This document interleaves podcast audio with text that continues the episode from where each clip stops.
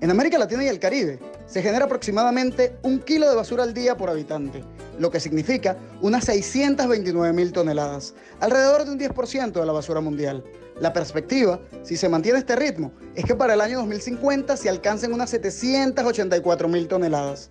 Sin duda alguna, la gestión de la basura es uno de los mayores retos ambientales de la actualidad. El reciclaje es otro reto.